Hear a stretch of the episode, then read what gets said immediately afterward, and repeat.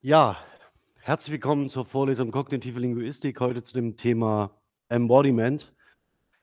Ähm, ich habe das Thema an den Anfang gestellt, da es in vielerlei Hinsicht anschlussfähig ist an das, was wir auch aus anderen Wissenschaftsbereichen und Forschungstraditionen im Gema Bereich der germanistischen Sprachwissenschaft kennen.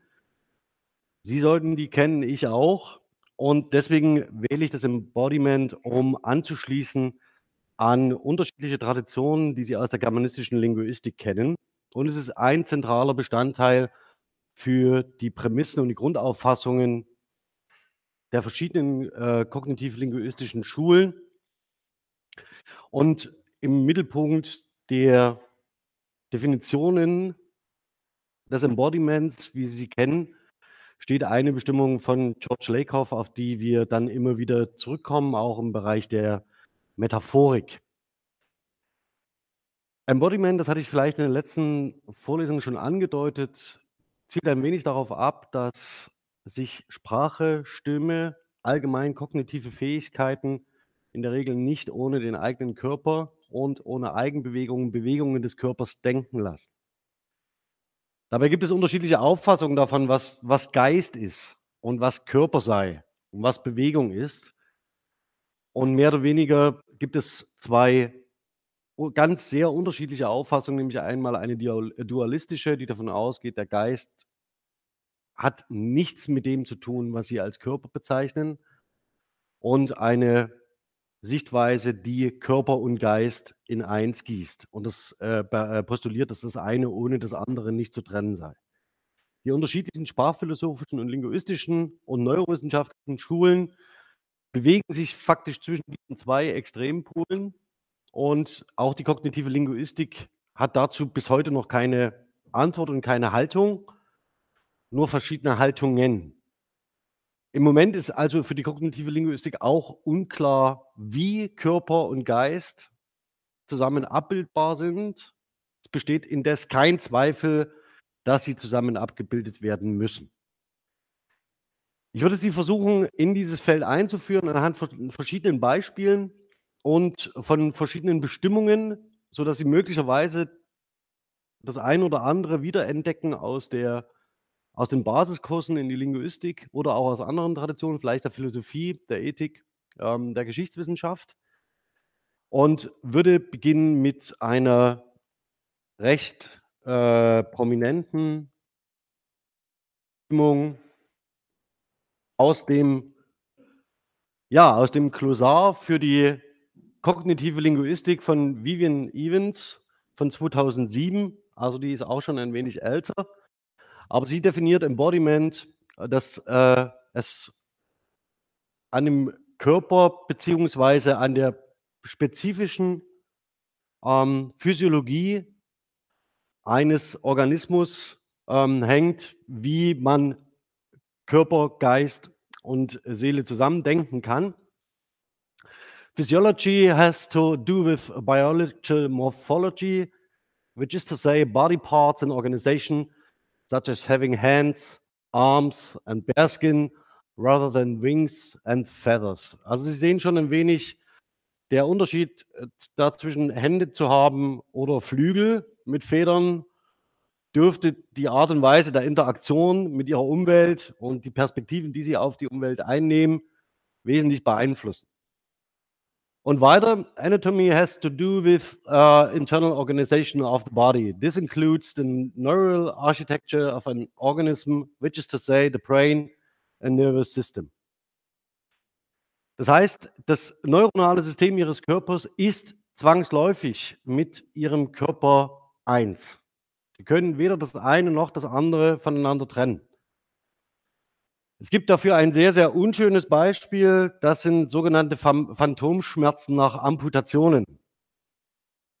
Es gibt faktisch keinen Grund, warum man einen Schmerz in einem amputierten Körperteil empfinden sollte. Dennoch, Ihr neuronales System empfindet Schmerz, weil es dieses Körperteil vermisst. Und Sie können es nicht in, oder nur sehr schlecht kontrollieren und weil sie sich in die Benutzung dieses Körperteils eingeübt haben. Es gehört zu ihnen.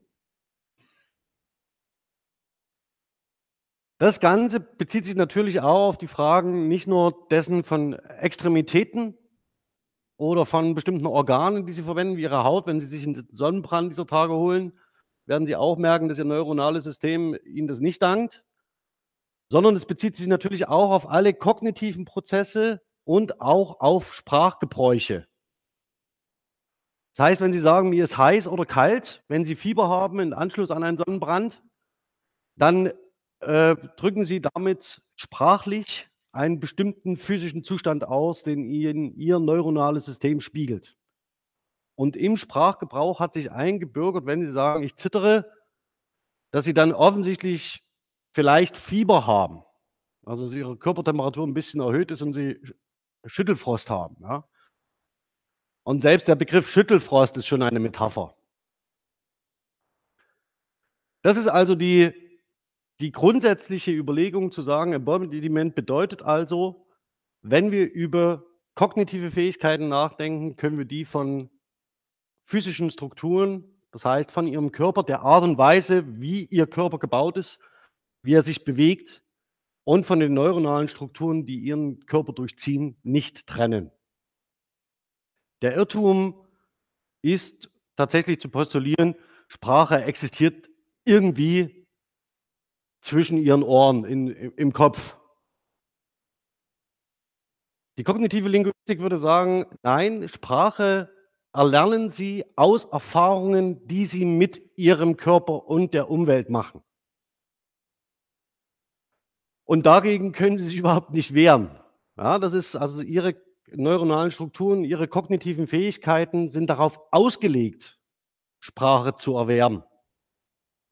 Das wiederum heißt nicht, dass Sprache angeboren ist, sondern Sie sind als Menschen in der Lage Sie haben die kognitive Fähigkeit, das würde Michael Tomasello sagen, gemeinsam mit anderen Menschen ein Aufmerksamkeitszentrum zu fokussieren und Sie gehen gleichzeitig davon aus, dass andere Angehörige Ihrer Spezies intentional, also absichtsvoll handeln.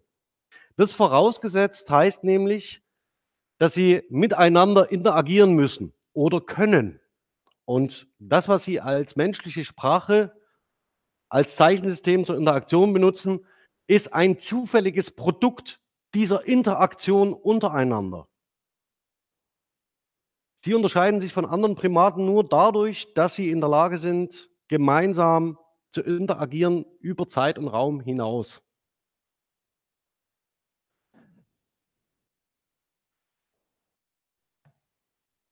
Das Ganze führt uns dazu, dass wir natürlich auch was so etwas haben wie eine Embodied Cognition, die unmittelbar auf Erfahrungen zurückgeht, die Sie mit Ihrem Körper gemacht haben.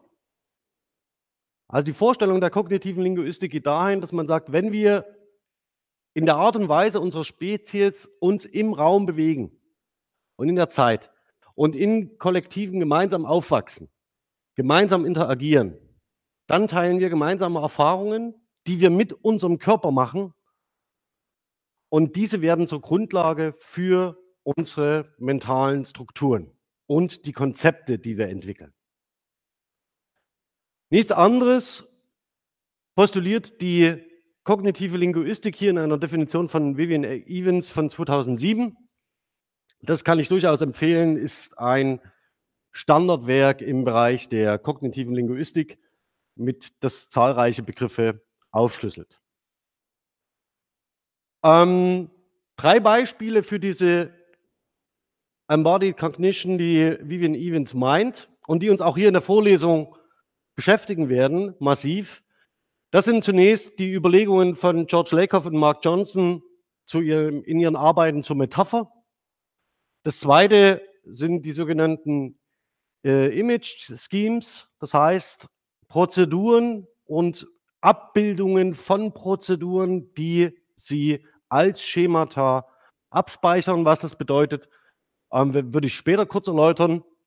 Und dann vor allen Dingen Langeckers Cognitive Grammar, die auf die Überlegungen der beiden anschließt. Im Nachgang kommt noch die Konstruktionsgrammatik hinzu. Das sind so die äh, drei typische Beispiele, drei zentrale Beispiele, die ich glaube auch hier der Vorlesung eine zentrale Rolle spielen werden.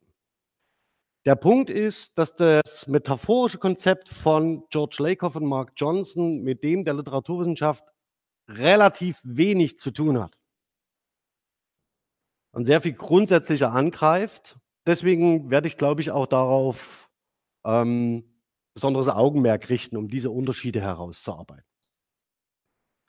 Schauen wir aber auf eine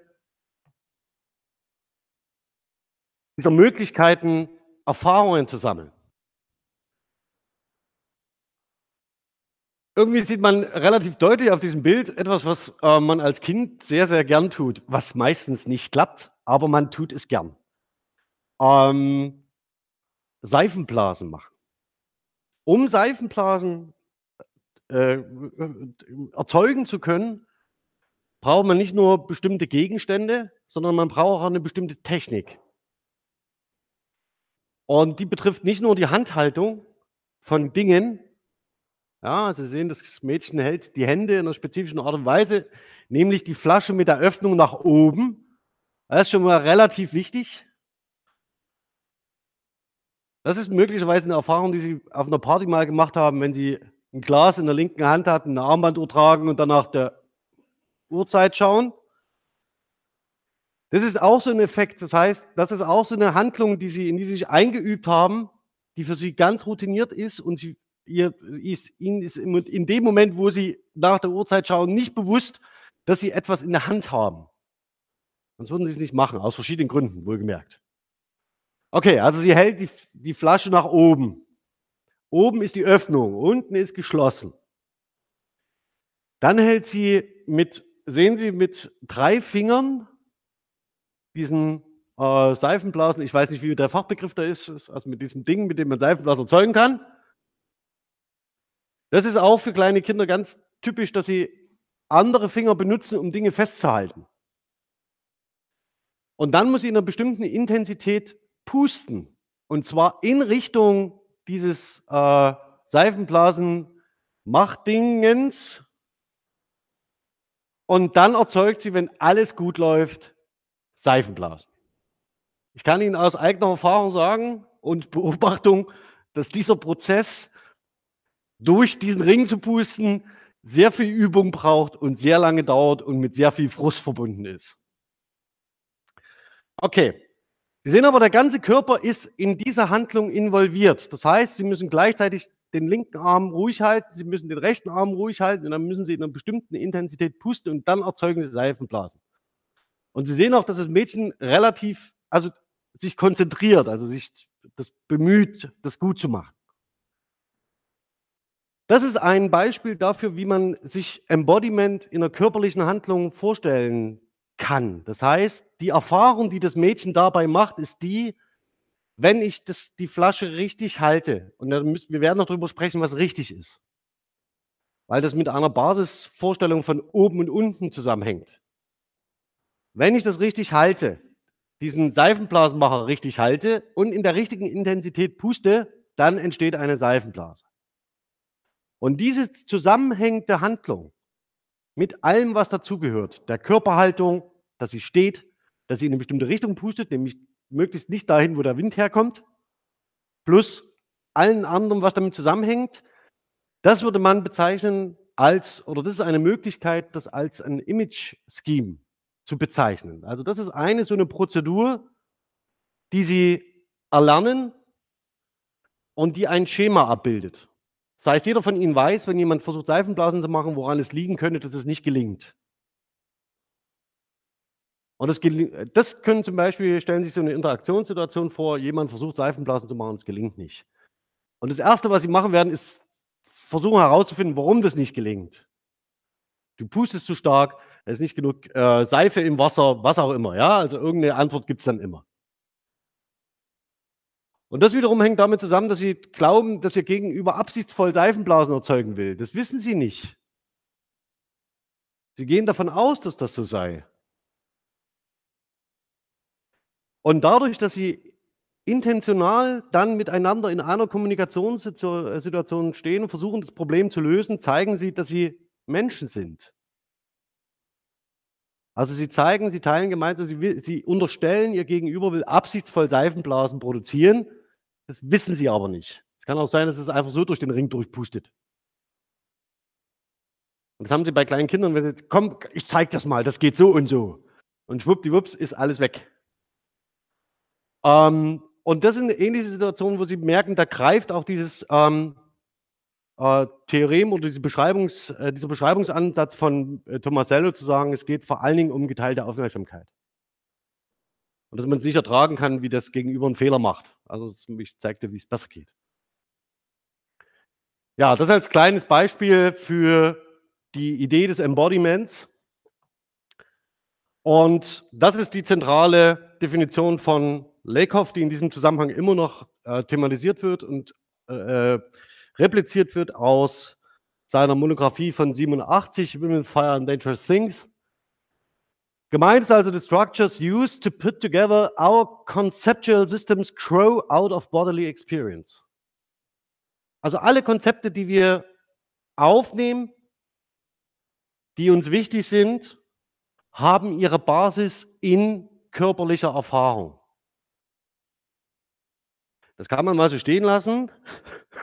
Ist auch nicht ganz unumstritten, ob das tatsächlich alle Konzepte sind. Es gibt einige, die möglicherweise nicht auf körperliche Erfahrung gründen. Klammer auf, wenn sie über zwei, drei Ecken laufen, dann schon.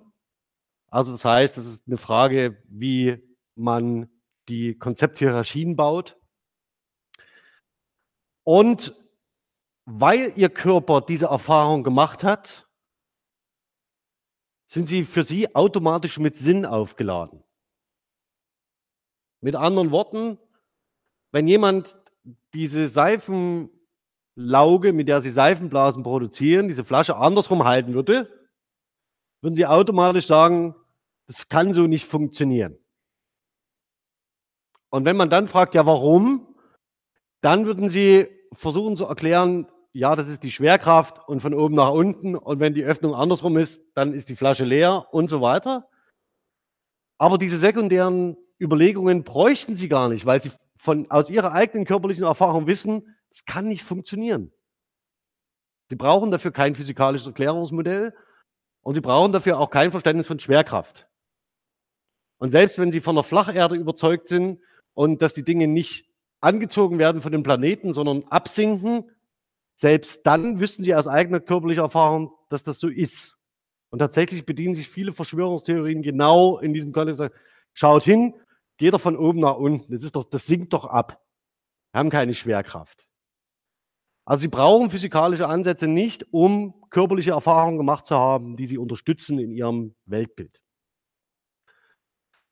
Ähm, das nächste ist, dass äh, diese der Kern dieser, äh, äh, dieser Konzeption und Konzepte, die sie systemisch und miteinander vernetzt erworben haben durch körperliche Erfahrung, dass die natürlich auch durch Rezeption entstehen können. Das heißt, sie können auch anderen Menschen dabei zuschauen, wie sie körperliche Erfahrungen machen. Und ähm, das ist verbunden mit dem Begriff der, der Spiegelneuronen und vollziehen das mit nach als würden sie es selbst erleben. Deswegen sind Fotos von Kindern und Katzen so unglaublich populär. Ja, weil sie, das heißt, es ist nicht, weil das ihre eigenen Kinder sind, sondern sie fühlen sich dadurch äh, angesprochen. Und auch diese gehen auf ursprüngliche körperliche Erfahrungen zurück und besonders die, die äh, sofort ihren emotionalen Kern treffen, sind natürlich besonders wirksam. Nichtsdestotrotz, ähm, wenn man über Perception redet, also das heißt die Rezeption von bestimmten Erfahrungen, dann geht es natürlich nicht nur um, um ihren eigenen Körper, sondern es geht auch um Körperbewegungen von ihnen als Individuum in einem Sozium. Das ist quasi das, was noch oben drauf kommt. Das heißt, sie beobachten auch andere Menschen dabei, wie sie ihre Konzepte deuten, nutzen, auslegen. Und lernen, dadurch verstärkt sich dieser Effekt nochmal viel mehr. Und man kann so etwas beschreiben wie eine übliche Art und Weise des Umgangs mit bestimmten Konzepten einzelner Individuen in größeren sozialen Gruppen. Wenn Sie Fragen haben, dann nur zu.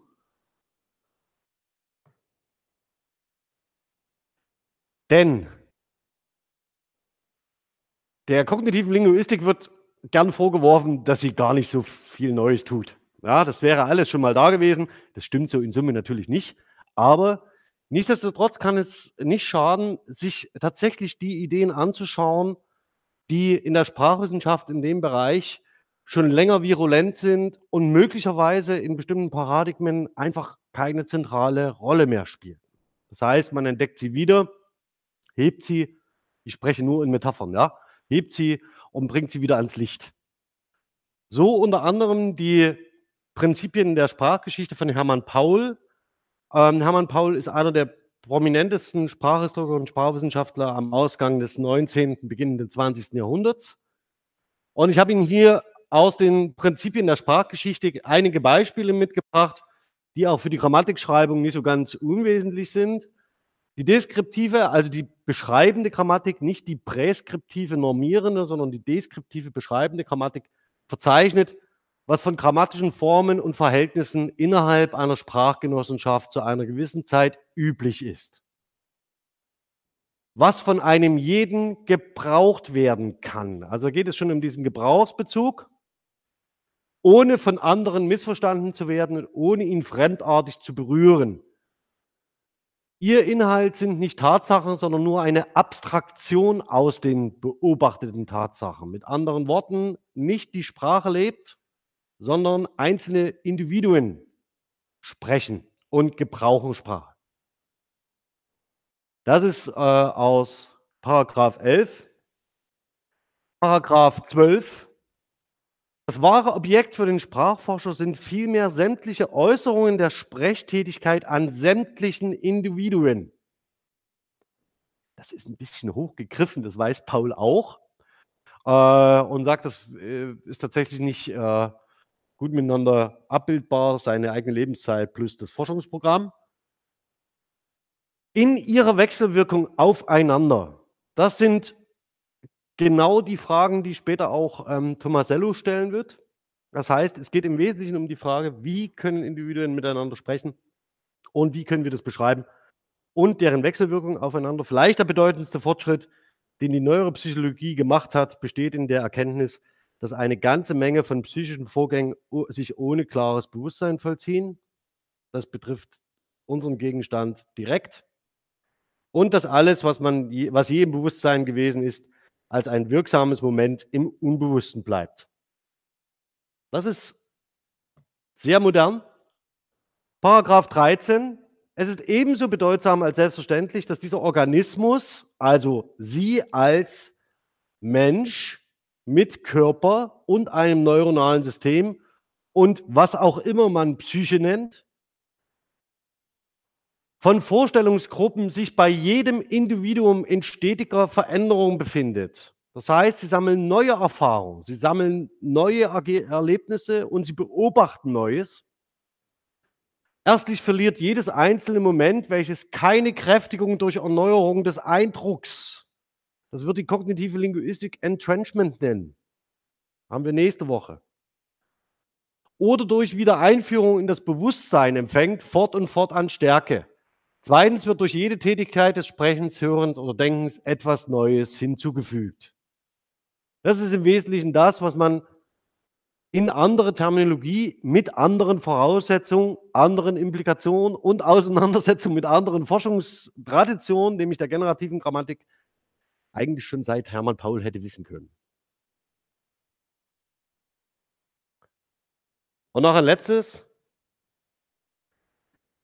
Die geschilderten äh, psychischen Organismen sind die eigentlichen Träger der historischen Entwicklung.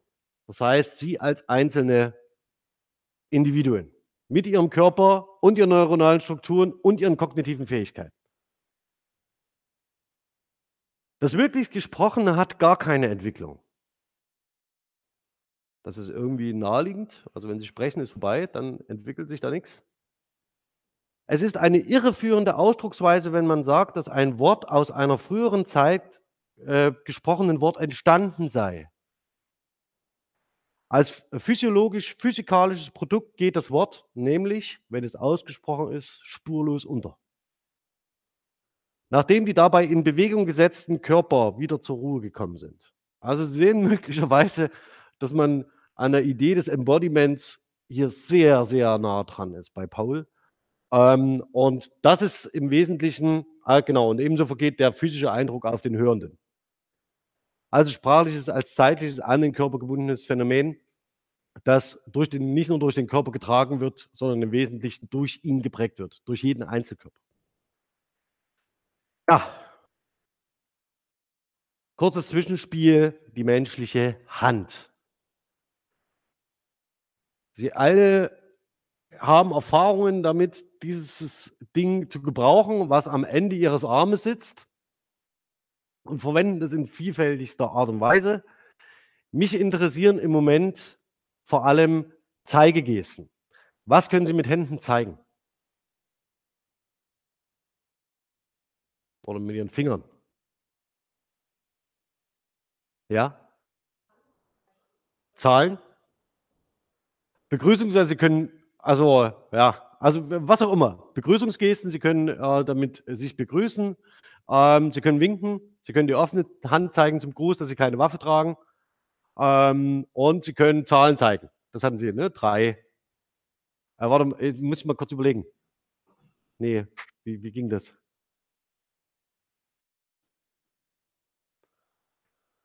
Nee, kleine Kinder lernen auf eine ganz eigenartige Art und Weise zu zählen.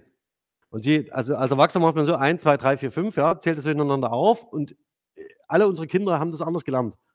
Aber ich bekomme es nicht zusammen. Also es ist bei mir nicht abgespeichert. Ich bekomme es nicht hin. Okay, Sie können Zahlen zeigen.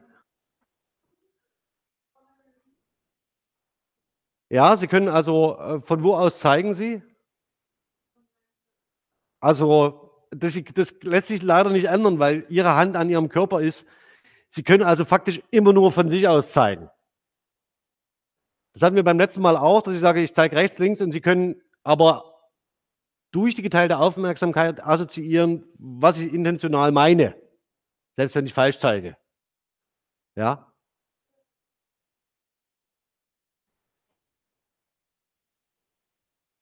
Also, okay, also andere Erkennungszeichen, in die man sich einüben kann?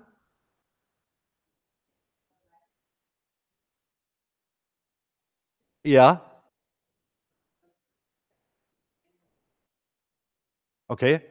Also, es steht auch eigentlich für Victory. Ja. Ähm, das mit dem Daumen, das kennen Sie auch. Wird meistens falsch interpretiert. Sei es drum. Ja, also die Gebärden Gebärdensprache sogenannte die Gebärdensprache, es sind eigentlich sehr, sehr viele Gebärdensprachen.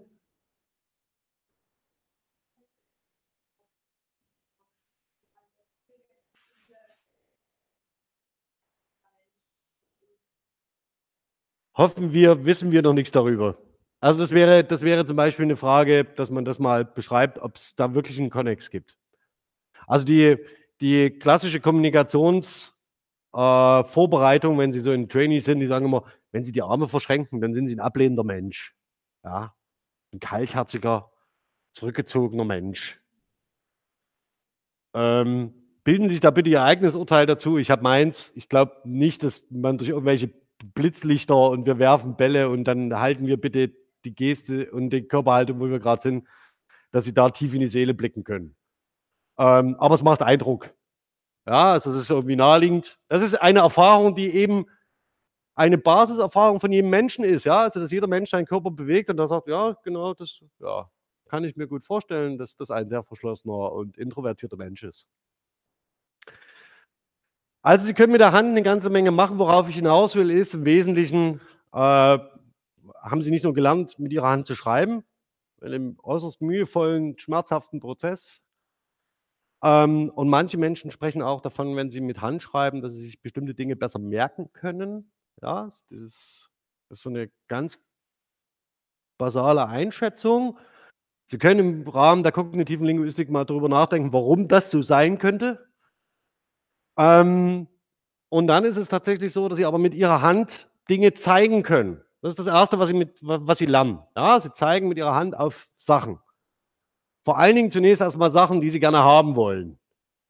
Das ist so das Erste, was sie, was sie zeigen lernen, also das, was sie nicht haben, aber gerne hätten. Wir werden darauf zurückkommen. Denn sie können nicht nur mit ihren Händen zeigen, sondern auch mit Sprache. Möglicherweise ist Karl Bühler derjenige, der ähm, am stärksten assoziiert wird mit dem Thema des sprachlichen, sogenannten sprachlichen Zeigefelds. Das Organon-Modell zeige ich Ihnen hier nur quasi, um Ihr Wissen zu aktivieren. Ich trickse Sie also gerade aus, denn im Wesentlichen geht es nicht um das Organon-Modell, sondern um die sprachliche Origo. Das ist nämlich eigentlich das, worauf ich hinaus will. Das vergessen die meisten immer, wenn man mit über Karl Bühler redet, dass er nicht nur mit dem äh, Organon-Modell irgendwie ähm, die, den sprachlichen Charakter des Zeichens beschrieben hat, sondern im Wesentlichen das sprachliche Zeigfeld aufgebaut hat. Mir geht es hier gar nicht heute um die Differenzierung, Zeigen am Phantasma und so weiter, das möchte ich gar nicht machen. Mir geht es im Wesentlichen darum, dass Karl Bühler fest äh, ähm, deutlich gemacht hat, dass ich als Mensch mit meiner Stimme, meinem Körper an einer Stelle einen Satz sage. Und egal was ich sage, ich verweise immer auf meine Position. Ich verweise immer auf den Ursprung des Gesagten. Nichts anderes sagt der Begriff. Und von ihrem Ursprung aus zeigen sie auf bestimmte Dinge. Sie zeigen nach rechts, nach links. Und wenn ich falsch zeige und rechts und links sage, zeige ich natürlich nicht nur mit den Fingern, sondern auch mit entsprechenden Ausdrücken, sprachlichen Strukturen. Links und rechts, oben und unten, vorn, hinten, früher, später, am Freitag, am Sonntag, letzten Montag, gestern, heute, in drei Jahren. Und sie zeigen auch auf andere Menschen. Er, sie, das Kind, ich.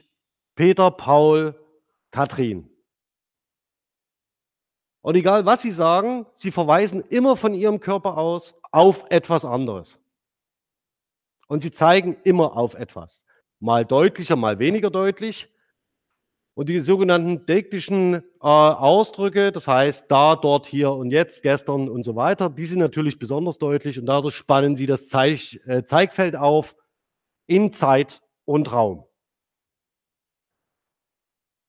Und dass sie das verstehen, dieses Zeigfeld, dass sie das sprachlich tun können, ohne immer zeigen zu müssen, zeigt möglicherweise, dass ihr Sprachgebrauch mit Körperbe oder aus Körperbewegungen hervorgeht.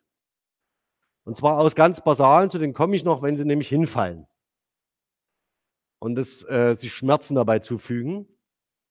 Es ist, ist es so, dass sie relativ schnell wissen, was oben und was unten ist.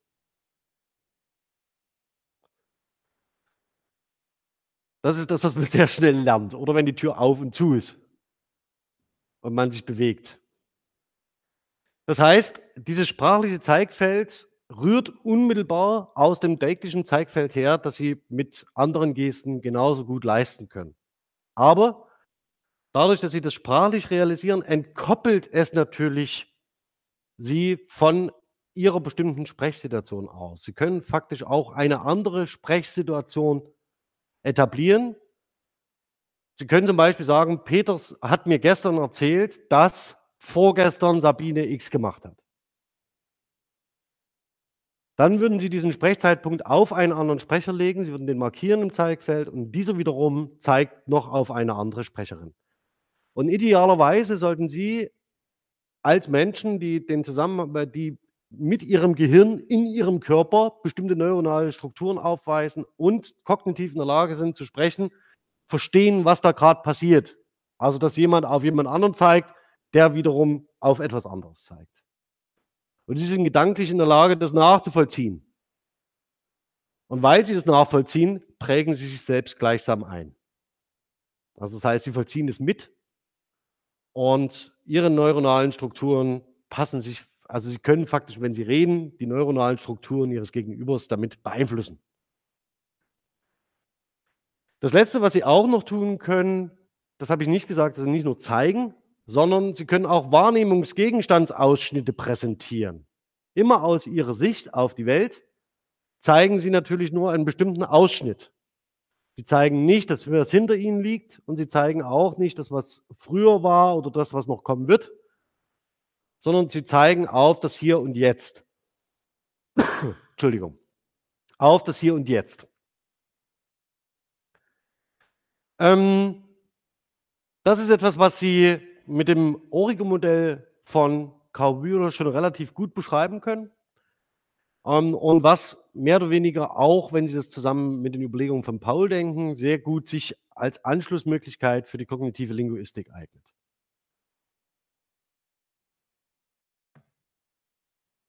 So. Jetzt kommen wir mal zu der Frage, weshalb uns das nicht zwingend in den letzten 20 Jahren präsent war. Ähm, das, was ich Ihnen hier anwerfe, ist ein Sinnbild für die sogenannte generative Grammatik, die von Noam Chomsky ausgeht. Noam Chomsky publiziert unglaublich erfolgreich und paradigmatisch prägend seine Überlegungen zum Aufbau der menschlichen Kognition und vor allen Dingen der Sprache. Das Bild, was dahinter steckt, ist äh, seiner gemäß eins der Informationsverarbeitung, was ein bisschen äh, auseinanderfällt in Hardware und Software. Und die Hardware wäre faktisch ihre, wären ihre physischen Voraussetzungen, um zu denken. Und die Software sind halt die Dinge, die Sie auf dieser Hardware betreiben. Also Sie können zum Beispiel stricken, Sie können vielleicht Wasser holen, Sie können laufen, Sie können rechnen, bestenfalls können Sie sprechen. Und alles das wären autonome Module, die faktisch auf Ihrer Hardware laufen, also Ihrem Körper. Was die Sprache betrifft, gibt es zwei zentrale Module, nämlich die Grammatik und das Lexikon nach Noam Chomsky. Die beiden stehen nicht zwingend miteinander in Verbindung und sie greifen faktisch aus ihrer Grammatik ein Regelset heraus und nach den Regeln, die Sie zum Beispiel zum Ausdruck eines Hauptsatzes haben, ich gehe einkaufen, wählen Sie dann aus Ihrem Lexikon spezifische Einheiten, die bauen Sie zusammen und dann werden sie realisiert. Das Ganze führt so weit, dass Chomsky eine sogenannte Universalgrammatik postuliert, nämlich ein Modul, was von Geburt an zu den phylogenetischen Grundlagen des Menschseins dazugehört.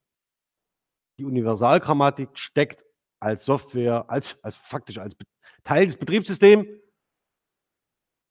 ja, als DOS sozusagen, ja, als auf der DOS-Ebene ähm, auf ihrer Hardware.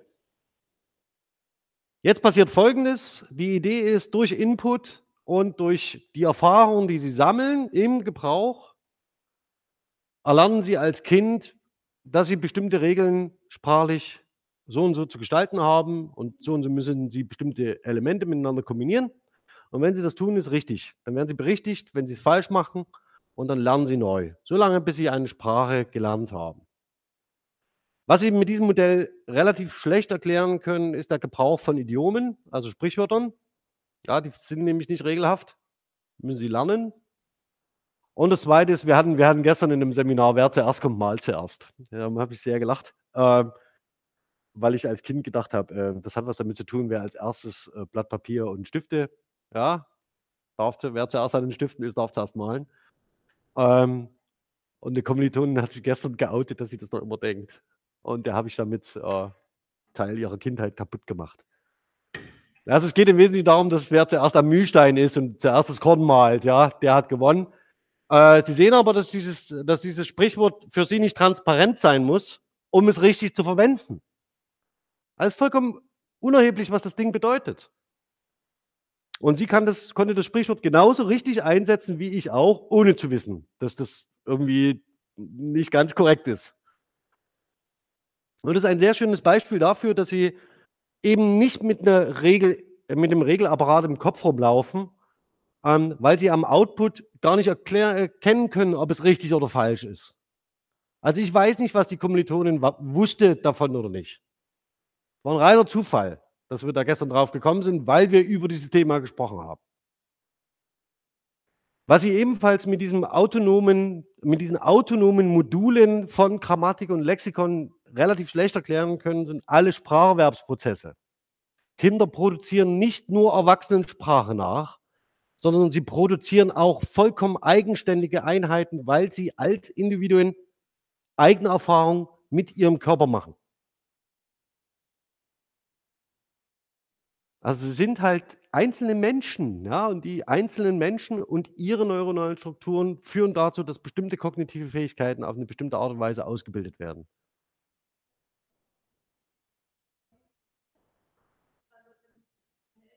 Ach so.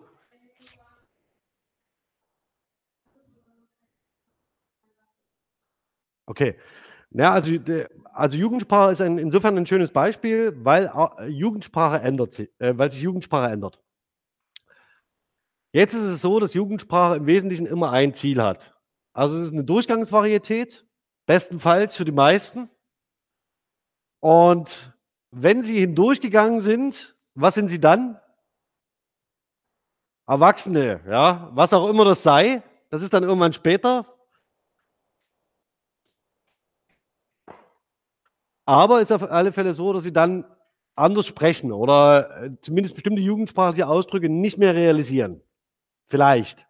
Wer weiß das schon. Es ist aber tatsächlich so, dass einzelne Elemente dieser Jugendsprache in den sogenannten Mainstream gehen, das heißt üblich werden für eine Vielzahl von Sprechern und die zukünftige heranwachsende Generation mit der Verwendung jugendsprachlicher Mittel einen Zweck hat, sich von den Alten abzugrenzen. Das ist das Ziel. Es geht nicht darum, besser zu sein oder cool ja, oder anders. Es geht im Wesentlichen darum zu sein, oder äh, anders, weil besser, sondern es geht im Wesentlichen darum, nur anders zu sein. Das ist das Ziel. Und ist auch natürlich nicht bewusst so, ja, sie stellen sich nicht an die Ecke und sagen, was können wir heute für Neologismen bilden, damit wir anders sind als die Alten, sondern das ist natürlich etwas, was sich aus ihrer Erfahrung, körperlichen Erfahrung, der Perzeption heraus ergibt. Und es ist nicht bewusst gesteuert, ja, sondern es ist ein unbewusster Prozess. Auch das können Sie damit nicht erklären. Sie können nicht erklären, warum es sowas wie einen Sprachwandel gibt. Mit Paul können Sie das. Sie können sagen, Paul hat gesagt, es hängt am Individuum. Und jeder neue Einfluss verändert den Sprachgebrauch des Individuums. Und wenn das Individuum tot ist, dann gibt es ein neues. Und Sprache ist ein soziales Phänomen. Es hat nichts damit zu tun, dass es irgendwie in ihrem Kopf platziert wäre. Die einzige Fähigkeit, die sie kognitiv haben, die sie vom Primaten unterscheidet, das hat Tomasello herausgearbeitet, ist, dass sie miteinander ein gemeinsames Ziel verfolgen können und darüber reflektieren, plus das nachvollziehen können und Artefakte transportieren. Das heißt, sie können faktisch einen Hammer bauen, können ihn an die nächste Generation weitergeben, können zeigen, was man damit macht. Und diese Generation, die nachkommt, muss es nicht neu lernen, ja, sondern kann den Hammer, den sie bekommen hat, weiterentwickeln. Und dann übergibt es das an die nächste Generation und so weiter und so fort. Und Sprache ist ein kulturelles Produkt dieser Art. Es hängt nicht irgendwie in ihrem, in ihrem Gehirn, ja, die deutsche Sprache. Die ist da nicht drin. Sondern sie sprechen dummerweise die deutsche Sprache, weil sie hier geboren sind unter Menschen, die Deutsch sprechen. Das ist vollkommen kontingent.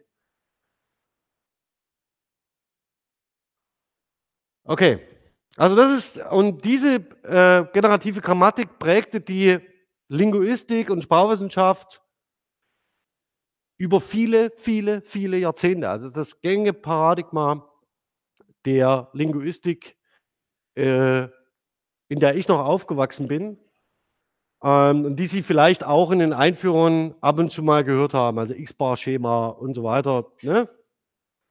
Okay. Was im Wesentlichen passiert, ist folgendes, da habe ich sehr gestaunt, das ist sehr mutig, ja, das ist sehr mutig, das zu postulieren. Ähm, aber was man tatsächlich an vielen verschiedenen äh, Ecken und Enden und in bestimmten Kreisen sehen kann, ist, dass sehr viele Linguisten nach und nach Sprach, äh, sprachgebrauchsbasiert arbeiten. Sprachgebrauchsbasiert bedeutet ja nicht, dass sie irgendwie sagen, ich habe Daten ähm, und die schaue ich mir mal an. Also ich denke mir mein Beispiel nicht mehr aus, sondern ich habe, äh ich untersuche zum Beispiel Zeitungstexte, sondern dass man postuliert, dass aus dem Sprachgebrauch Sprachwissen emergiert. Sie lernen Sprache nur durch Gebrauch. Je häufiger Sie etwas gebrauchen, umso stabiler ist eine bestimmte Formulierung oder Konstruktion. Jetzt habe ich ja, das wollte ich nicht sagen. Ähm, umso stabiler ist sie verankert in Ihren mentalen Strukturen. Je seltener Sie etwas benutzen, umso schlechter können Sie auf dieses Phänomen zugreifen. Sie kennen vielleicht diese Tip-of-the-Tongue-Phänomene, wenn Sie ich mir fällt das Wort nicht ein. Das sind genau so 'ne Effekte, die sich dann beobachten lassen und dann tritt es ins Bewusstsein. 'N Großteil dieser Prozesse, äh, äh, verläuft unbewusst. Das heißt, die lässt sie ihr Körper nicht spüren, um in 'ner Metapher zu sprechen, sondern ist so, dass sie sprachlich produzieren können, ohne die ganze Zeit darüber nachzudenken: „Kommt jetzt 'ne Lücke? Brauche ich jetzt 'n neues Wort? Äh, wie ist jetzt die Regel in der Universalgrammatik? Moment, 3 rechts, 4 links, das Lexikon.“ Sondern sie rufen aus ihren mentalen Strukturen gelernte Einheiten ab, die sie selbstverständlich reihen. Das stellt für sie keine große Herausforderung dar. Herausforderung wird's erst, wenn sie nach bestimmten Wörtern suchen oder zum Beispiel 'ne Fremdsprache lernen, ja? Dann merken sie auf einmal, wie mühsam das ist. Wenn Sie sich schon mal gefragt haben, warum Sie die Fremdsprachen, die Sie in der Schule alle gelernt haben, wieder verlernt haben, dann „Das ist doch schade.“ Und es reicht doch das würde doch eigentlich reichen, wenn man so 'n paar Vokabeln lernt. Das gi gibt so manchmal so 'ne Ansätze, wo man sich so denkt: „Na ja, warum nicht?“ Äh, aus der kognitiven Linguistik heraus ist alles sinnlos. Das können Sie wirklich lassen. Also, Sie können zwar Ihrem Gehirn versuchen, die Relevanz der Vokabeln einzureden, es wird Ihnen aber nicht gelingen. Relevant wird es erst, wenn Sie sich in 'ner Kommunikationssituation bewegen, in der Sie kein Brot kaufen können. Dann wird Ihnen Ihr Körper relativ schnell signalisieren: „Bitte lerne diese Sprache.“ Ja? Okay, das aber nur im Wesentlichen ich bin mir noch nicht sicher, ob man tatsächlich sagen kann, dass es hier 'n, äh, Paradigmenwechsel gibt. Aber man kann im Moment schon erkennen, dass die sprachgebrauchsbasierten, äh, Ansätze deutlich Oberwasser gewinnen.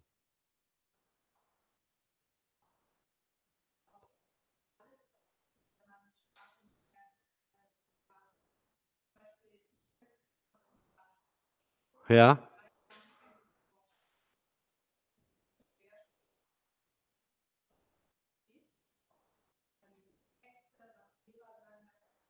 Ja. Ja, das die äh, die Produktion ist natürlich insofern auch problematisch, weil auch das wiederum n unter anderem 'ne Frage auch der Artikulation ist. Das heißt, auch die muss man wieder lernen, indem man seinen Körper bewegt. Ähm, und dieses passive Verständnis, das ist natürlich da, aber es nimmt Ihnen natürlich auch jemand die Produktion ab. Ja, das ist im Wesentlichen, äh ja, und Sprechen und Schreiben sind ja noch mal 'n getrenntes Paar Schuhe, Stichwort Französisch, ja.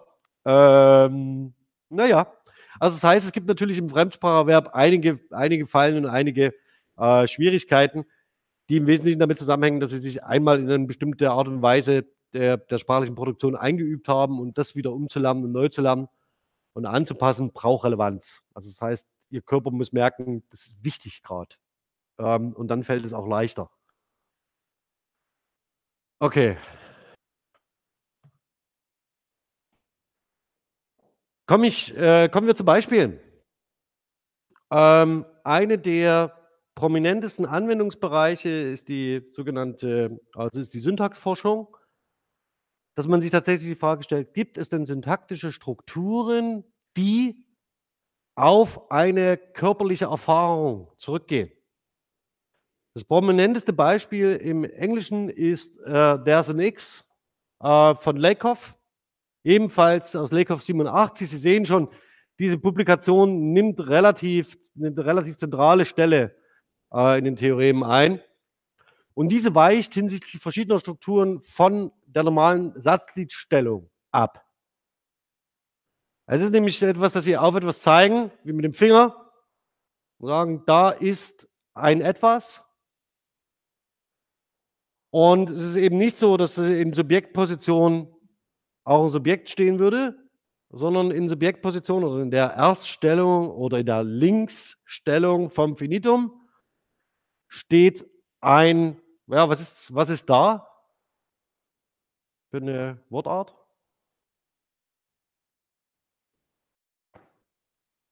Was ist das? Wir können sagen dort. Was ist dort? Also es gibt verschiedene Dinge, es kann ein Demonstrativpronomen sein. Aber da ist ein X. Gestern hat meine Tochter ähm, das Ganze wunderschön kombiniert mit einem in einem Satz. Sie hat gezeigt mit dem Finger und hat gesagt, guck mal, äh, guck mal ein, äh, keine Ahnung, was es war, ein Vogel oder irgendwas, eine Biene. Guck mal, eine Biene. Und sie zeigt sie zeigt mit dem Finger darauf und schaut mich an dabei, ob ich in diese Richtung schaue.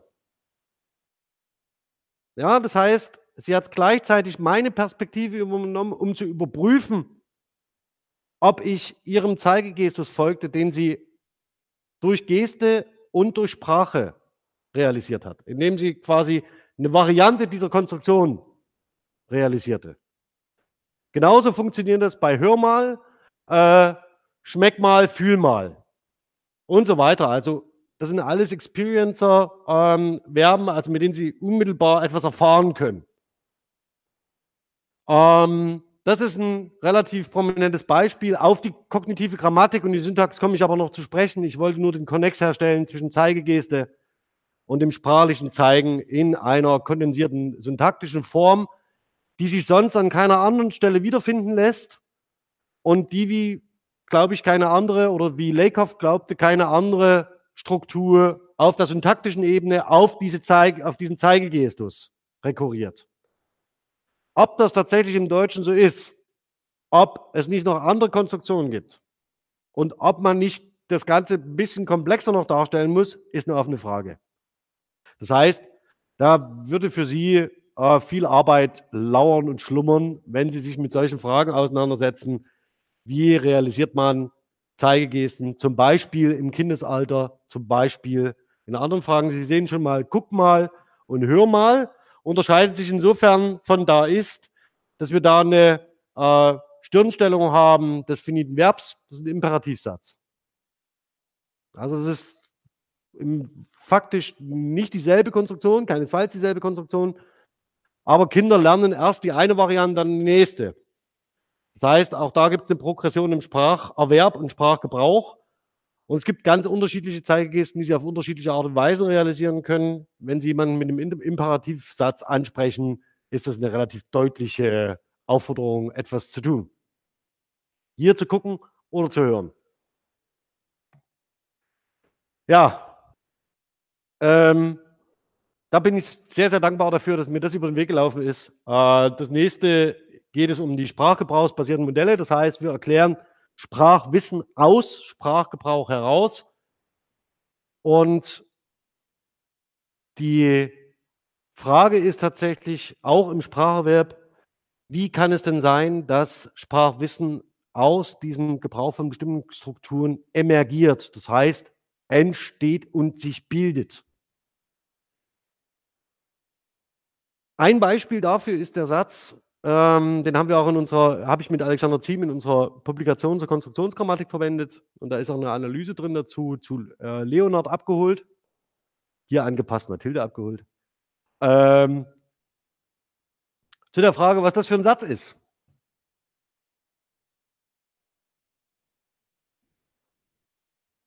Ja. Nee, äh, was ist das für ein, also wie ist die syntaktische Struktur?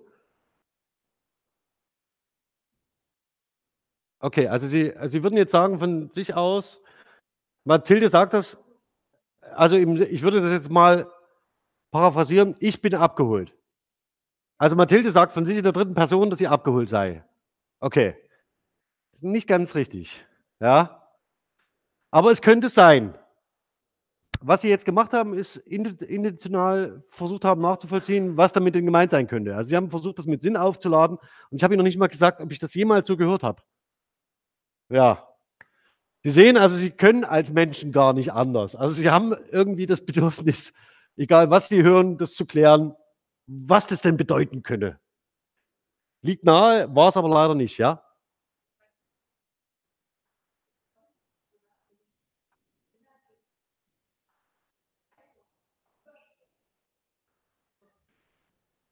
Okay. Ist es in dem Fall ist es ja genau, ist es auch nicht. Das wäre dann so 'ne typische, äh, Partizipialkonstruktion, also mit 'nem mit 'ner äh, mit 'nem Adjektiv, das adpositional verwendet wird. Also ganz ganz typisch, ja, Flugzeug abgestürzt, äh, Fahrstuhl ausgebrannt. 28 Tote, ja. Okay.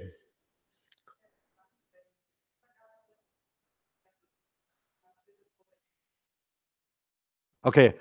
Also der Kontext geht schon mal in die richtige Richtung. Es geht darum, dass wenn wenn wenn, äh, Kinder im Kindergarten das Elternteil eines Kindes sehen in der Tür am Nachmittag, geht es im Wesentlichen darum, welches Kind zuerst ruft: „XX, abgeholt.“ Das bedeutet, dass dieses Kind durch die Eltern abgeholt wird, ist, keine Ahnung.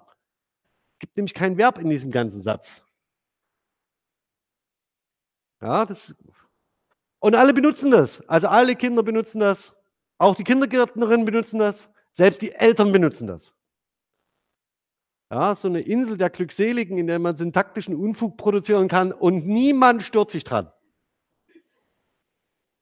Der Punkt ist an der Sache der Punkt ist an der Sache, das können Sie regelgerecht aus 'ner Universalgrammatik heraus nicht erklären. Es funktioniert nicht. Es gibt keinen Sinn, warum ein Kind diesen Satz produziert. Das 1. ist es wächst in 'ner Gemeinschaft auf, in der diese Äußerung üblich ist. Das 2. ist, es lernt diese Struktur, bevor es überhaupt so was wie 'n Zustands oder 'n Vorgangspassiv produzieren kann. Das nächste ist, dass es offensichtlich vollkommen ausreicht, um diesen pragmatischen Zweck zu erfüllen, nämlich als Erster etwas gerufen zu haben.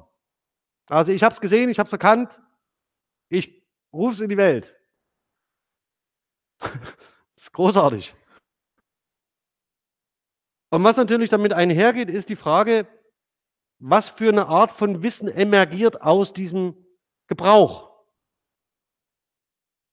Ja, das ist äh, das ist kontextuell gebunden.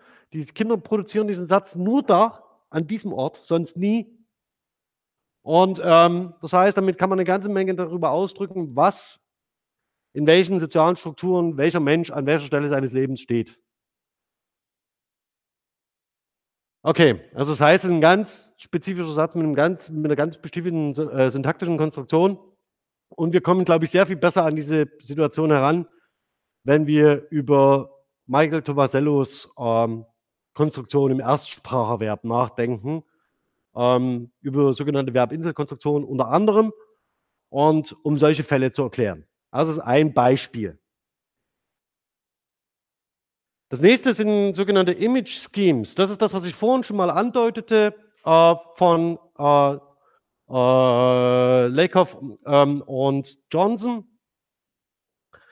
Das sind abstrakte Repräsentationsformen, die sich aus Erfahrungswissen ableiten.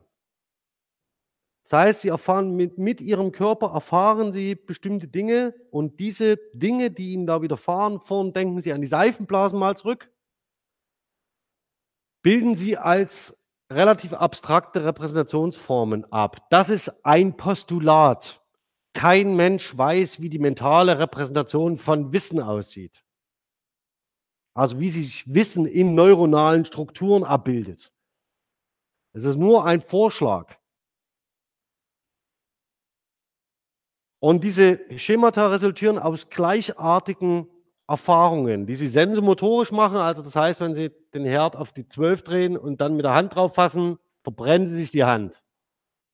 Das heißt nicht, dass Sie es beim nächsten Mal nicht wieder machen, aber Sie lernen das, diesen Zusammenhang. Ja, Sie wissen das, wenn das das, ist schlecht. Äh, bei Seifenblasen wissen Sie auch, wenn Sie die Flasche aufgedreht haben, die rumdrehen, ist die Flasche leer. Das wissen Sie auch. Das machen Sie auch nur zweimal, dann versuchen Sie es zu vermeiden. Und aus diesen gleichartigen sensomotorischen Erfahrungen, die auch durch andere kognitive Prozesse, auch Sprache geprägt sein können, bilden sich Schemata ab, die Sie abrufen können als gelernte Einheiten. Ähm, nichtsdestotrotz wirken diese abstrakten Schemata auch wieder auf ihren Gebrauch zurück. Das heißt, sie werden immer wieder durch einen weiteren Gebrauch aktualisiert und angepasst. Und in bestimmten Situationen ist es natürlich auch so, dass ein Schema konzeptbildend sein kann und bestimmte Situationen vorauskonzipiert. Das heißt, Sie können bestimmte Dinge vorausplanen und vorausdenken. Das heißt, wenn ich jetzt ein Brötchen, eine Limonade und einen Regenschirm in der rechten Hand habe, wie gelingt es mir dann, die, Seifenbla äh, die, die Seifenblasenflüssigkeit in der linken Hand zu öffnen? Wie gelingt das? Und dann wissen Sie aus Erfahrung, ja, und können über dieses, können dieses Schema abrufen. Es wird wahrscheinlich nur gelingen, wenn ich die rechte Hand frei habe. Das hält Sie aber nicht davon ab, es dennoch zu probieren. Und aus diesen Erfahrungen lernen Sie. Ja, immer wieder, immer wieder, immer wieder, immer wieder. Und das verstärkt natürlich auch diese abstrakten Schemata und verändert sie nach und nach. Denken Sie an Paul zurück. Immer wenn etwas Neues hinzugefügt wird, ändert sich das bereits Gelernte. Ja, ein ganz zentrales Beispiel, das habe ich Ihnen mit den Seifenblasen schon angedeutet, ist das sogenannte Up-Down-Image-Scheme, das in direkter Erfahrungsrelation mit dem oder in direkter Relation steht mit den Erfahrungen, die Sie gemacht haben, äh, seit Sie auf der Welt sind. Deswegen auch dieses Seifenblasenbeispiel, oben ist oben und unten ist unten. Schwerkraft ist das eine, die leere Flasche dann das andere. Ähm, und Sie wissen auch, dass ähnlich wie das Zeigefeld von Bühler, das natürlich in einer direkten Relation steht zu dem bestimmten Gebrauch von Lokalpräpositionen. Beispielsatz, eines der hässlichsten Beispiele, das ich kenne. Äh, der Sand bleibt im Sandkasten. Nachmittage verbracht äh, im öffentlichen Raum mit besorgten Müttern und Vätern, die alle ihre Sprösslinge dazu angehalten haben, den Sand im Sandkasten zu belassen. Und als Kind lernen sie relativ schnell, was im Sandkasten ist und was außerhalb des Sandkastens ist. Und sie haben sehr schnell eine sehr konkrete Vorstellung davon, was innen und was außen ist. Ja, sie wissen es auch, wenn sie sich angezogen haben im Winter, in 57 unterschiedliche Anzüge, Schuhe, Handschuhe, die mit den Stricken, äh, Schals und so weiter, dass es innen warm und außen kalt ist. Das sind alles Erfahrungen, die Sie sammeln und die sich dann natürlich auch mit bestimmten sprachlichen Konzepten fest verbinden. Also das heißt, Sie haben eine körperliche Vorstellung davon, was innen ist und sie haben gleichzeitig, erlernen gleichzeitig eine körperliche Vorstellung davon, was kalt ist und was warm ist. Das ist das, was sie erlernen, körperlich und dann danach auch sprachlich. Gleiches gilt, mit, äh, gilt in Bezug auf alle anderen sensomotorischen Fähigkeiten. Sie wissen, was heiß ist, was kalt ist, was oben, was unten ist, was innen, was außen ist. Sie wissen, was rau ist und was glatt ist was sich weich anfühlt und was scharf ist. Sie wissen, was scharf schmeckt. Da lernen Sie relativ schnell zu übertragen, wenn Sie die Finger schneiden mit der Schere oder mit dem Messer. Ja, das ist ein scharfes Messer und der Geschmack kann genauso scharf sein. Dann übertragen Sie das erste Mal relativ schnell Metaphern von dem einen ganz konkreten, ich habe mir in den Finger geschnitten, das Messer war scharf, auf einen Geschmack, den Sie mit der Zunge schmecken. Das ist schon eine metaphorische Übertragung. Ähm, und so funktioniert im Wesentlichen die, oder so stellt sich die kognitive Linguistik vor, wie sie Sprache erlernen und wie Sprache mit ihrem Körper und mit den Bewegungen ihres Körpers unmittelbar zusammenhängt. Okay.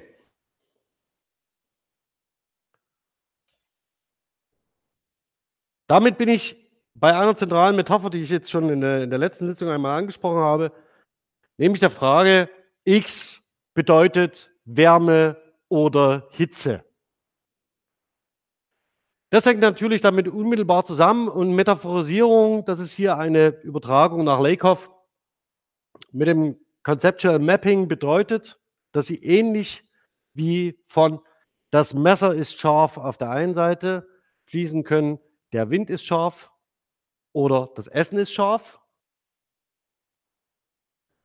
Dass Merkmale eines konkret erfahrenen, also einer konkreten Erfahrung übertragen werden auf einen Zielbereich, also aus einer Quelldomäne auf eine Zieldomäne. Meistens ein Abstraktum. Und die Metaphern können durch Wiederholung, also das ist jetzt nichts Neues nach der äh, Sitzung, Denkstrukturen ausprägen und sind außerordentlich stabil.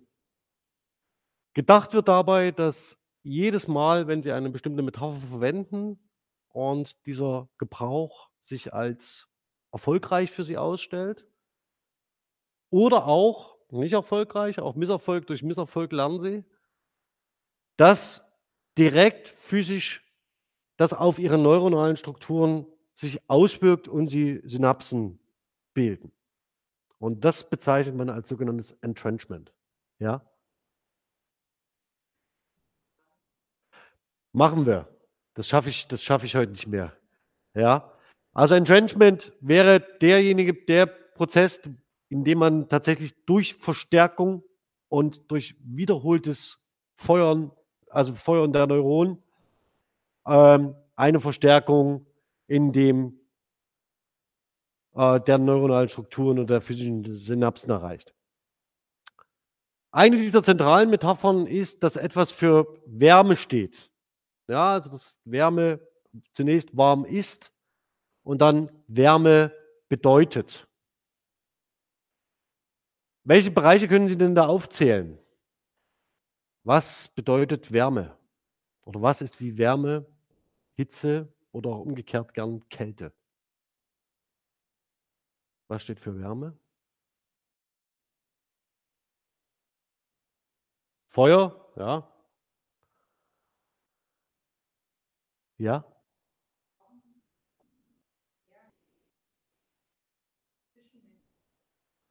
Okay, zwischenmenschliche Wärme,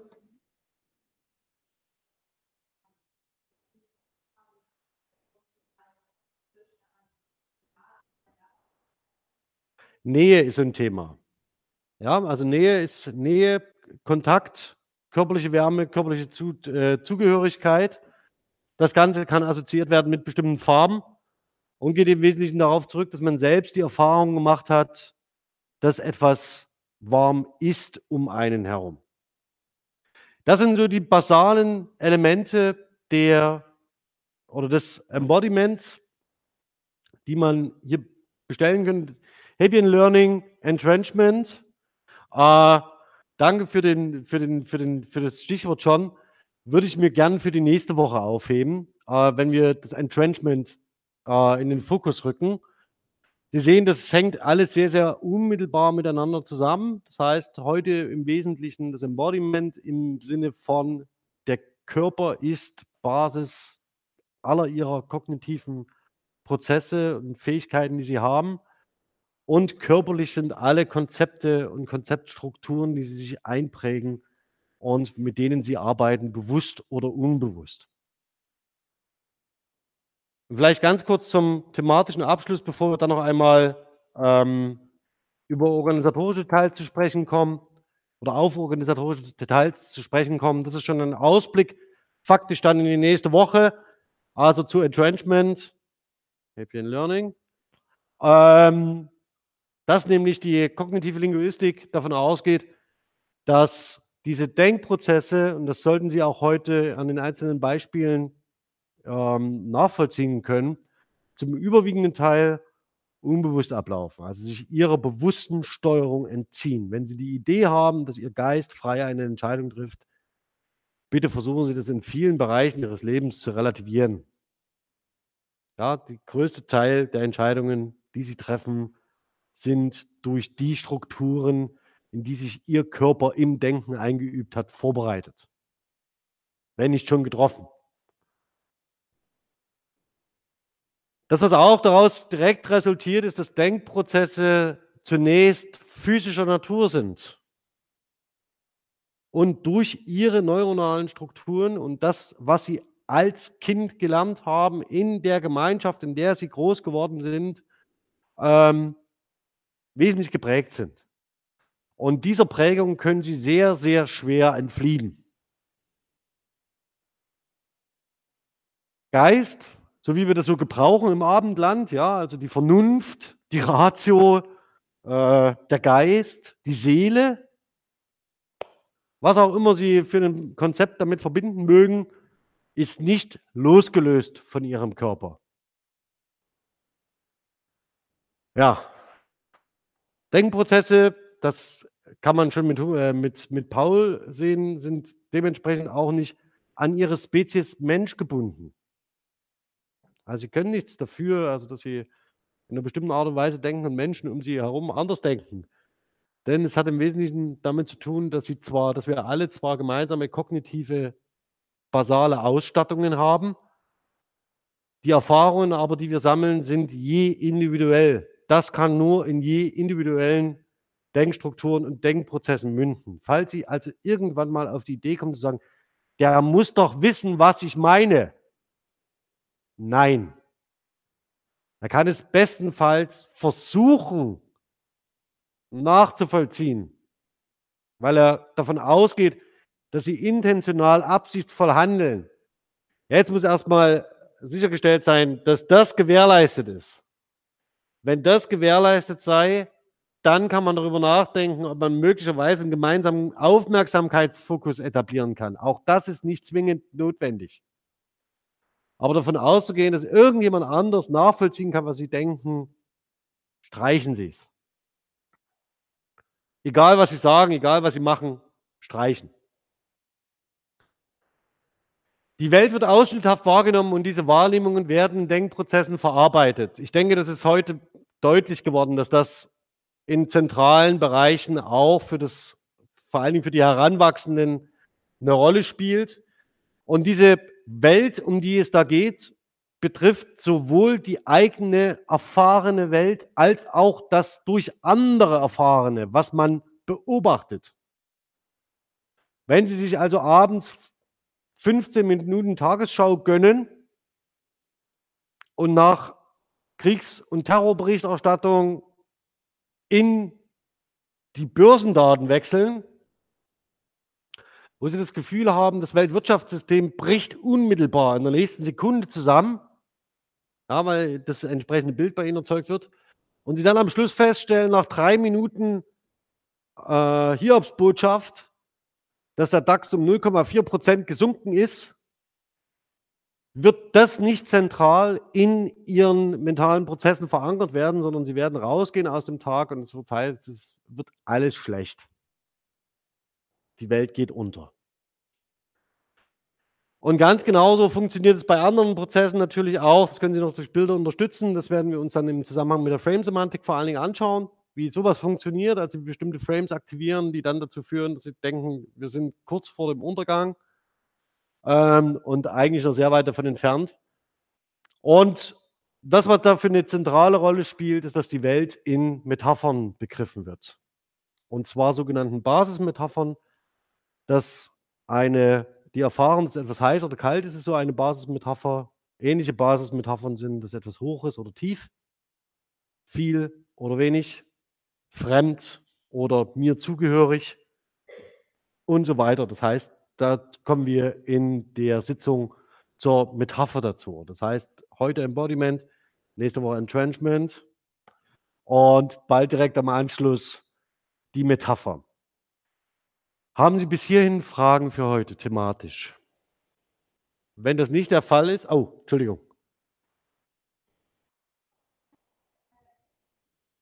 Ja.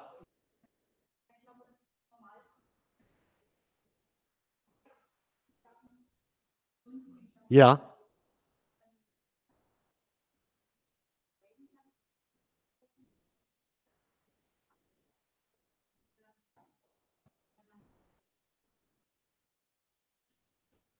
Also Die kognitive Linguistik, genau, Tourette, äh, die, die kognitive Linguistik geht so weit zu sagen, selbst wenn Sie nur ein Auge besitzen oder wenn Sie durch Amputation zum Beispiel eine Extremität verlieren oder wenn Sie zum Beispiel eine Fehlstellung der Ohren haben. Also es ja, sind ja verschiedenste Möglichkeiten denkbar, dass Ihr Körper nicht dem Üblichen entspricht. Ja, was normal ist.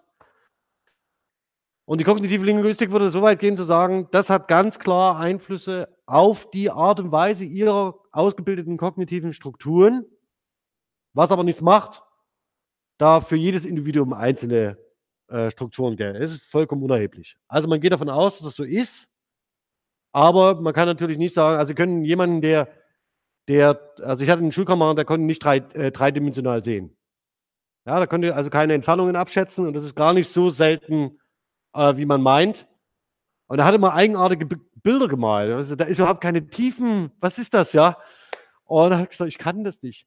Oder ähm, beim Wechsel der Ballsportarten, also wenn, wenn wir von äh, Basketball gewechselt sind zu Volleyball, ja, es unterscheidet sich die Ballgröße und hat immer erstmal ein paar Wochen gebraucht, bis er den Ball in der Entfernung richtig einschätzen konnte. Ja? Mit dem entsprechenden Ergebnis, je nachdem, in welche Richtung man die Ballgröße gewechselt hat und so weiter. Und der hat natürlich eigene Erfahrungen gemacht und eigene Denkstrukturen ausgebildet, die aber für ihn individuell passgenau waren. Also das ist unerheblich. Ähm, das Interessantere sind tatsächlich dann, wenn man sagt, es gibt offensichtlich Erkrankungen, die auf eine neuronale Erkrankung zurückgehen. Ähm, und da muss man ehrlicherweise sagen, ist die kognitive Linguistik sehr am Anfang. Es geht tatsächlich darum, dass man dann fragt, wie funktioniert die Demenz? Gibt es zum Beispiel einen Zusammenhang bei Parkinson ja, und so weiter, also wo das nahe liegt?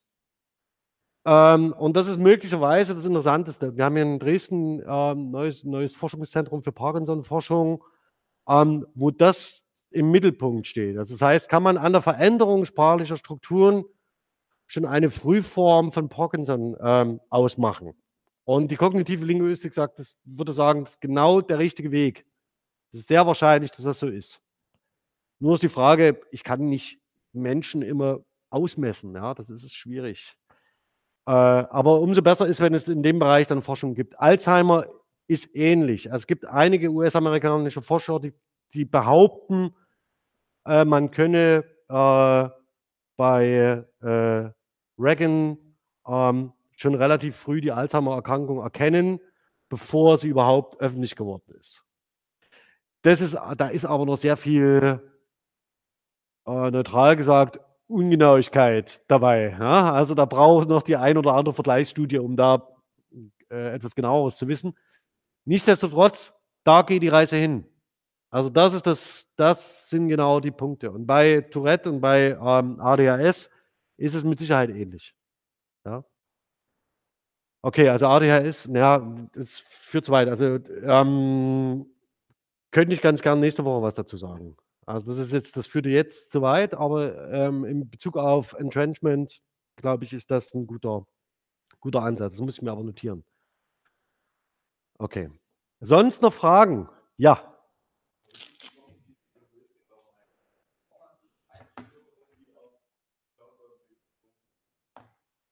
Äh, normativ in, in äh, Bezug worauf? Ach so. Naja, also normative Einstellungen, die im Wesentlichen präskriptiv äh, strukturiert sind. Das heißt, in einem Kollektiv wird festgelegt, das, was üblich ist. Und in einem Kollektiv wird das, was nicht üblich ist, also ein Normverstoß, äh, relativ häufig sanktioniert. Und wir leben zum Glück in einer Gesellschaft, in der körperliche Sanktionen jetzt nicht mehr unbedingt äh, an der Tagesordnung sind. Aber das heißt natürlich, dass sie schlimmstenfalls äh, körperliche, Sankt also körperliche Bestrafungen ähm, oder Normverstoß körperlich zu, zu spüren bekommen. Stichwort Einzelhaft. Ja, das ist was ganz Typisches. Oder Nahrungsentzug, Schlafentzug. Also das können Sie durchspielt. Das funktioniert. Aber es gibt natürlich auch Normen, die nicht unmittelbar körperlich sind. Ja, und es gibt auch Normen, die Sie selbst vielleicht für sich für Ihr eigenes Leben haben, wo Sie denken, Sie haben keinen körperlichen Bezug. Und dafür brauchen Sie aber den Zusammenhang, dass Sie als Individuum natürlich nicht jede Normung neu aufstellen, sondern in eine Kultur hinein geboren werden, in der es bestimmte Normen und Sanktionen, Konventionen und Regeln gibt, die Sie auch nicht unmittelbar brechen können. Das heißt, da erlernen Sie faktisch Kultur. Ne, natürlich nicht. Aber man kann natürlich sagen, Normen sind gewachsen. Das wäre das eine und sind kodifiziert. Und wenn Sie jetzt faktisch Normen meinen, die in die Zukunft prägen sollen, also das heißt, die auf ein nicht jetzt, sondern in Zukunft Seiendes hinweisen, müssen Sie sich erst erweisen. Die müssen sich erst erweisen, dass sie als Normen für die Gesellschaft, für die sie etabliert werden, funktionieren.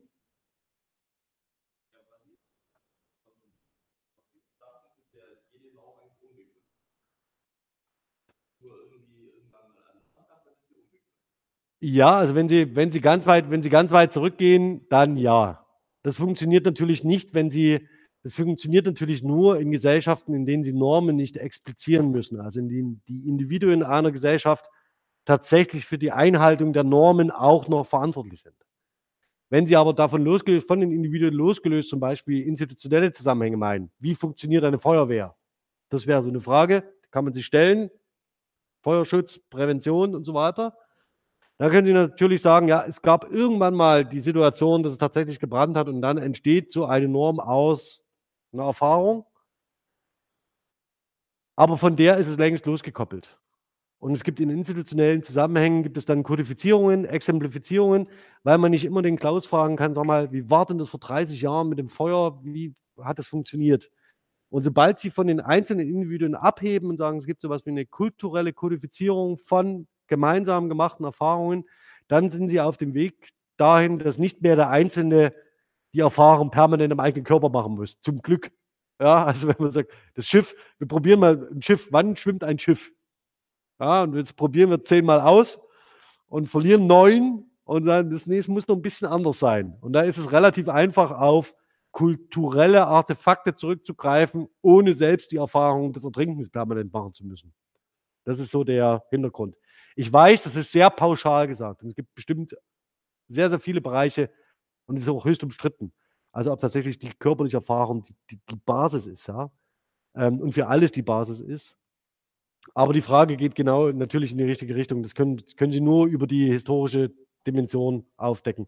Vielleicht mache ich aber deswegen doch was zu Tomasello, da wird es deutlicher. Das notiere ich mir auch mal.